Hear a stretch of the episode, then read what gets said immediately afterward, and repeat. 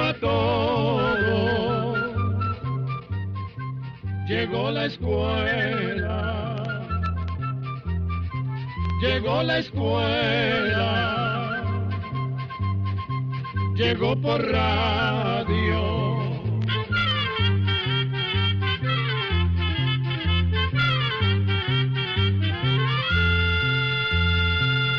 Oigamos la respuesta. Es el programa que les trae a ustedes el Instituto Centroamericano de Extensión de la Cultura, ICQ. ¿Qué tal? ¿Cómo se encuentran? Esperemos que muy bien. El Instituto Centroamericano de Extensión de la Cultura presenta con gran placer su programa Oigamos la Respuesta. La primera pregunta de nuestro espacio de hoy nos la envía el señor José Mena Vega, quien nos llamó por teléfono desde San Vito de Cotobruz, en Costa Rica. ¿Por qué el agua del mar es salada? Oigamos la respuesta. Cuando los océanos se formaron en el planeta Tierra, el agua de mar no tenía la misma cantidad de sal que tiene ahora. Probablemente apenas era ligeramente salada. Sin embargo, con el paso del tiempo, el mar se fue haciendo cada vez un poco más salado. Esto porque el agua de lluvia saca pequeñísimas cantidades de minerales de las rocas, y estos minerales, entre los que se encuentran la sal, son arrastrados por los ríos hasta el mar. Fue así como a través de millones de años, esas pequeñísimas cantidades de sal se fueron acumulando y el agua de mar se hizo salada. Gracias, Dios mío, porque contigo he vuelto a la vida. Hoy he vuelto a vivir, hoy he vuelto a soñar, porque está junto a mí el dador de la vida. Hoy yo puedo reír y hasta puedo cantar, porque ha vuelto hacia mí y a mi vida perdida. Hoy he vuelto a nacer porque el sol para mí ha empezado a brillar. Porque contigo cambian las cosas. Tú solo ofreces cosas hermosas. Aparte de eso, sincero amor.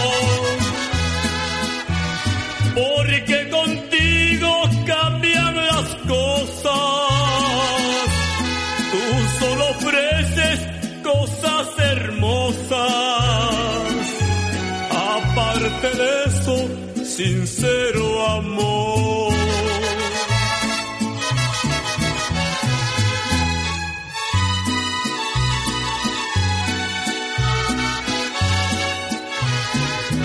Hoy he vuelto a vivir, hoy he vuelto a soñar, porque está junto a mí el dador de la vida.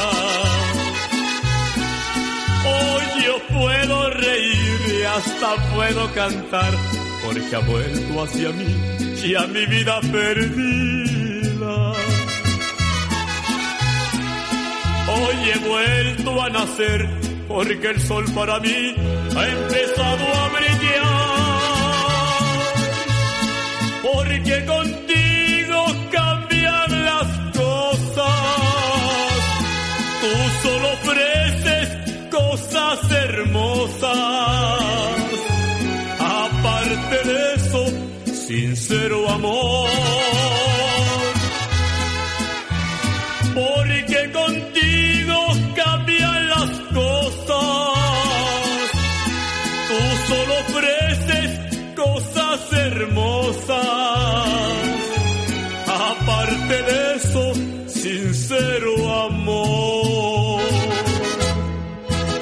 Saludos cordiales amigos desde este programa. Oigamos la respuesta que usted está escuchando a través de esta emisora.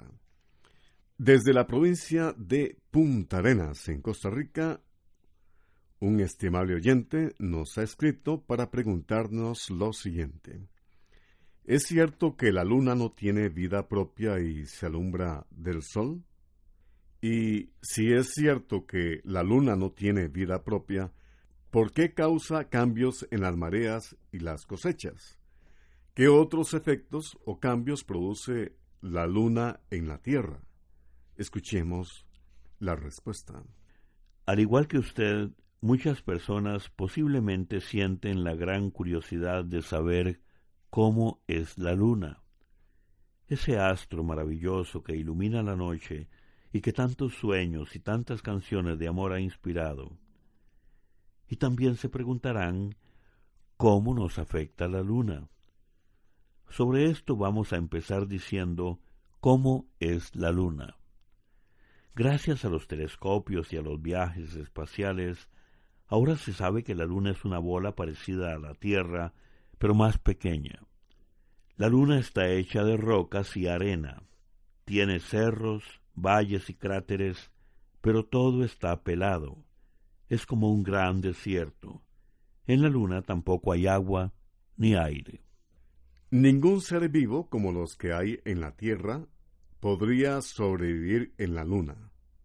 No se ha encontrado ni siquiera microbios, mucho menos plantas ni animales. Así que hasta lo que sabemos hoy en día, en la Luna no hay vida.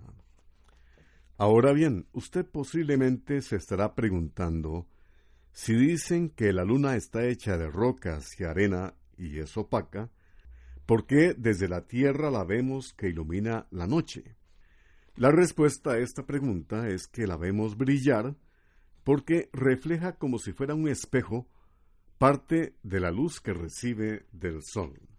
De no iluminarla el sol, no la podríamos ver desde la tierra. Así que gracias a que el sol la ilumina, la podemos ver. Pero como la luna gira alrededor de la tierra, el sol no la ilumina siempre igual, y de ahí que se presenten las llamadas fases de la luna. Por eso decimos que hay luna nueva, luna llena, cuarto menguante y cuarto creciente, según vaya iluminando el sol a la luna. En cuanto a su inquietud de por qué la luna causa las mareas y si tienen que ver con las cosechas y otras cosas, le diremos lo siguiente.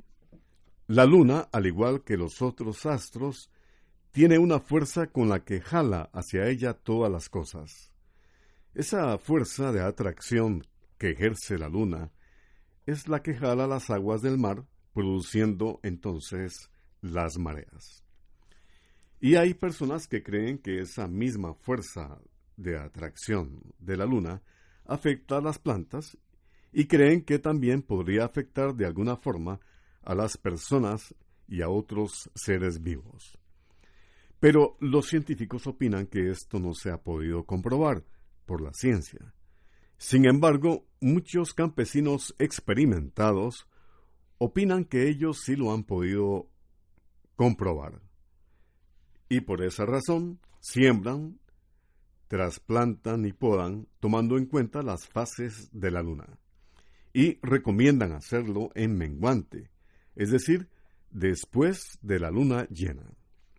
Por último, queremos decirle, desde luego en broma, que posiblemente todos los poetas del mundo estarían de acuerdo en recomendar que si un muchacho quiere declararle el amor a una muchacha, lo haga durante la luna llena y ojalá después de cantarle una canción de amor con su guitarra. Los poetas dirían que, por experiencia propia, ellos saben que la música y la belleza de la luna llena de alguna manera afecta y mueve el corazón de las personas. ¿Qué cosas interesantes se saben sobre Stonehenge? Les mando mis bendiciones y quiero decirles que su programa es excelente. Esta pregunta nos la hace la señora Xiomara Chávez, quien nos escribe desde el municipio de Chinameca, San Miguel, El Salvador. Oigamos la respuesta.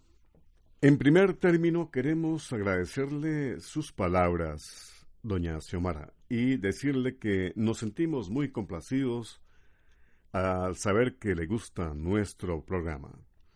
En cuanto a su pregunta, le diremos que Stonehenge se encuentra en el suroeste de Inglaterra. Actualmente este lugar se considera el sitio arqueológico más importante de la prehistoria de Europa. Está custodiado por el gobierno y una enorme cantidad de turistas llega a visitarlo durante todo el año. Resulta que en este sitio arqueológico hay bloques de piedra muy antiguos colocados en círculo. Algunos miden cinco metros de alto y pesan como veinticinco toneladas cada bloque. Durante cientos de años, estos enormes bloques de piedra se fueron cayendo o la gente las fue llevando para construir puentes. Sin embargo, por la posición de muchos de los que quedaron en su lugar, los estudiosos pudieron llegar a tener una idea bastante aproximada de cómo era Stonehenge originalmente. En 1922, el gobierno de Inglaterra empezó a restaurarlo y volvió a colocar las piedras que se encontraban tiradas en el suelo en la posición que originalmente se encontraban. Stonehenge siempre ha despertado la curiosidad de los científicos, porque no se sabe con seguridad quién colocó estas piedras allí, ni cuál era su propósito. Hay quienes opinan que posiblemente en Stonehenge se realizaban ceremonias religiosas. Otras personas piensan que esas rocas servían para observar el movimiento del Sol y la Luna y que eran como una especie de calendario que les permitía predecir las estaciones del año y que usaban principalmente para calcular las épocas de siembra y cosecha. Otros descubrimientos hacen suponer que este lugar también pudo haber tenido un propósito funerario. Y la última teoría o suposición dice que posiblemente era un lugar donde llegaba la gente para que le curaran de diferentes males.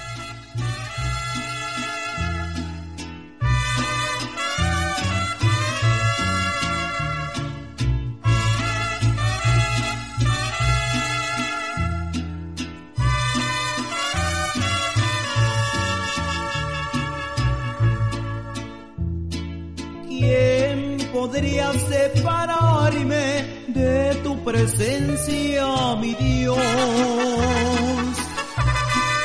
Confiado y muy seguro, estoy contigo, mi Dios. Tú eres mi ayuda y mis fuerzas, en quien puedo yo confiar.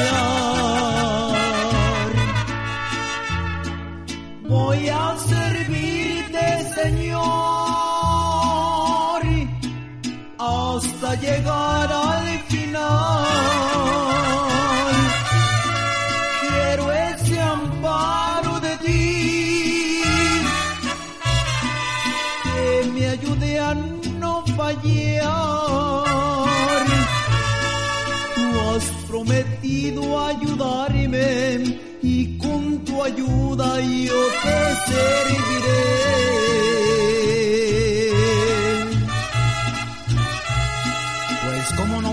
servirte, Señor, si tanto amor que me has regalado, eso, eso no me hace apartarme de ti.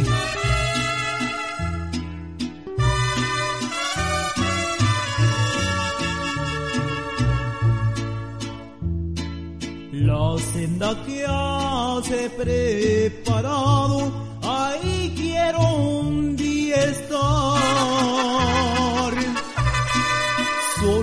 sé que en este mundo debo servirte muy fiel para ganar la corona que me espera en tu mansión.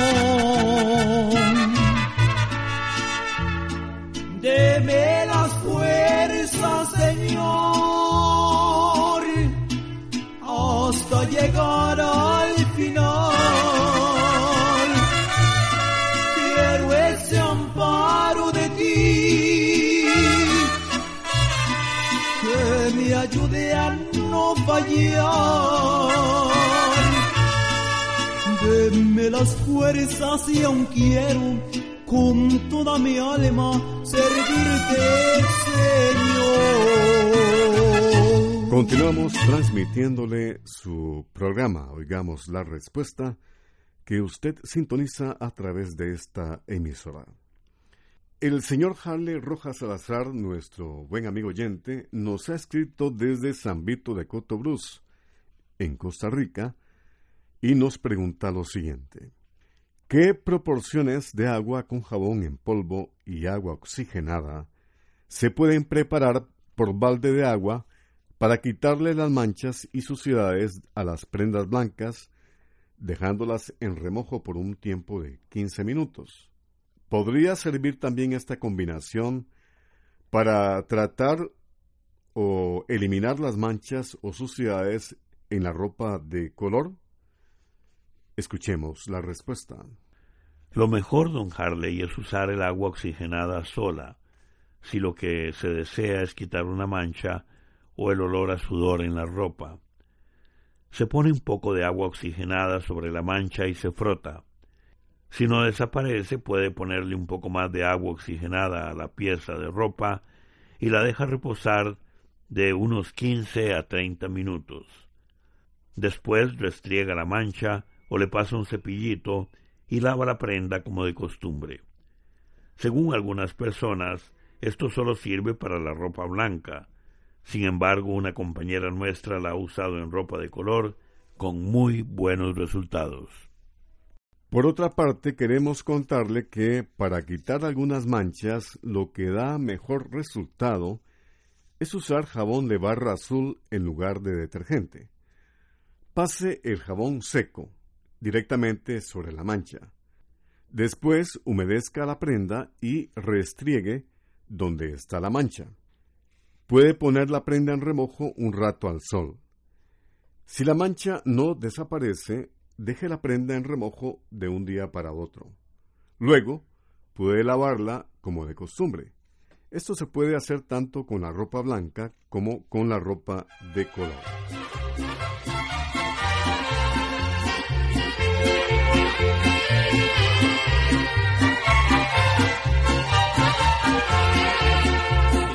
supieras lo bonito que es vivir, la vida alegre acompañado de Jesús, comprenderías que no puedes ser feliz, que te hace falta de su gracia y de su luz, que intentas tener la oportunidad de que sea el dueño de todo tu corazón, porque no vienes y le cuentas la verdad y arrepentido te conviertes a mi Dios.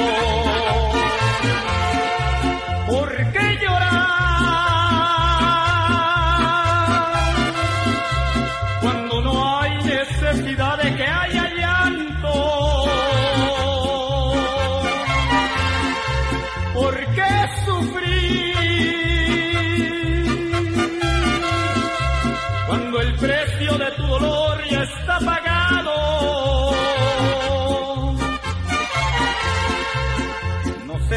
escape de tus manos la esperanza de entregarle a mi Dios tu corazón.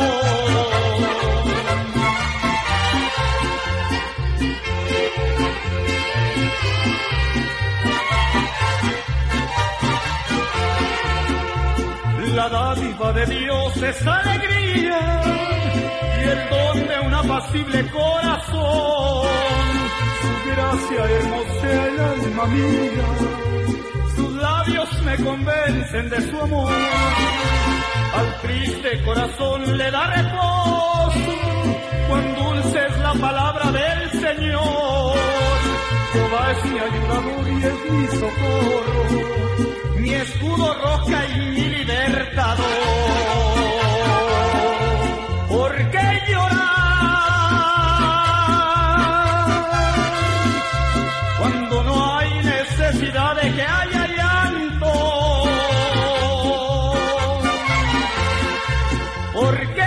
Sufrir cuando el precio de tu dolor ya está pagado? No se escape de tus manos la esperanza de entregarle a mi Dios tu corazón.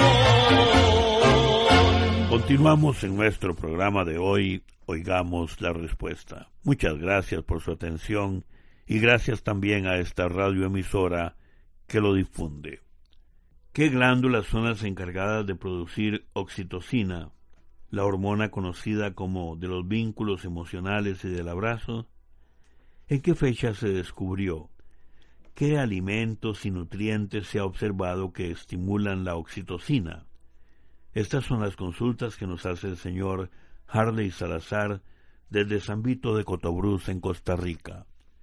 Oigamos la respuesta. En cuanto a su pregunta, le diremos que la oxitocina es una hormona que se produce en el hipotálamo, que es una parte importantísima del cerebro que tiene que ver nada menos que con las emociones, los estados de ánimo, la temperatura del cuerpo, el sueño, los impulsos sexuales, el hambre y la sed. Pues bien, esa hormona que produce el hipotálamo se almacena después en la glándula hipófisis que se encuentra en la base del cráneo. La hipófisis libera o suelta la oxitocina cuando es necesario. La oxitocina se descubrió en el año 1953 y desde entonces empezó a decir que esta hormona tiene que ver con los patrones sexuales y el afecto entre las personas. Parece ser que el aumento de la oxitocina en la sangre hace que confiemos y colaboremos entre nosotros. Por esto se le ha llamado también la hormona de los vínculos emocionales. Se sabe que es la responsable de fortalecer la unión de la pareja. Tiene que ver con el enamoramiento, el placer sexual y hace que se desarrolle el instinto paternal y maternal. Además, la oxitocina juega un papel muy importante a la hora del parto, porque estimula las contracciones del útero para que la criatura pueda salir y estimula la producción de leche para que la madre pueda alimentar a su retoño. En cuanto a su pregunta de si hay alimentos o nutrientes que hagan subir los niveles de oxitocina, le diremos que hasta el momento hay muy poca evidencia de que los alimentos estimulen la producción de oxitocina. Sin embargo, algunos científicos dicen que sí hay cosas que podemos hacer para que suban los niveles de oxitocina y que pueda servir para que sintamos mayor confianza entre nosotros y seamos más solidarios y compasivos. Curiosamente son cosas que la gente de antes parece que sabía por puro instinto, como por ejemplo sentarse en familia a compartir una buena comida, conversando, riendo y mirándose a los ojos. Tomarse un buen chocolate o un café con un amigo o compañero del trabajo. Llevarle una sorpresa a alguna persona, decir palabras cariñosas, ir a un partido de fútbol con los amigos, acariciar y dar abrazos. Dicen los psicólogos que todas estas cosas hacen subir el nivel de oxitocina en la sangre. Lo han comprobado haciendo exámenes en los laboratorios y según dicen una de las cosas que más sirve es dar abrazos o hacer caricias porque se ha visto que el tacto sirve para estimular la producción de oxitocina. Programa C, Control 29. Así llegamos a un programa más de Oigamos la Respuesta. Pero le esperamos mañana, si Dios quiere, aquí por esta su emisora y a la misma hora.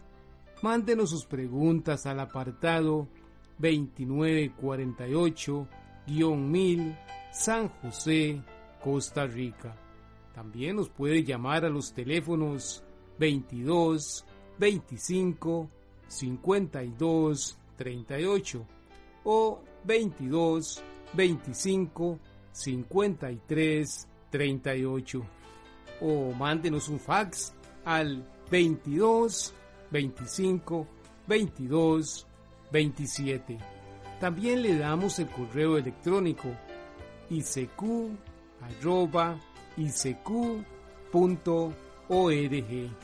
Celo de letreo icecu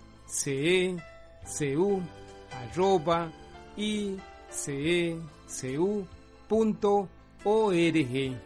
Para nosotros sus preguntas son muy importantes y estamos para servirle. También puede dirigir su pregunta a esta emisora que ellos amablemente nos la harán llegar. Muy importante, dele su nombre completo, dirección bien exacta, ah, y el lugar donde escuche el programa. Recuerde que comprender lo comprensible es un derecho humano. Que Dios le bendiga.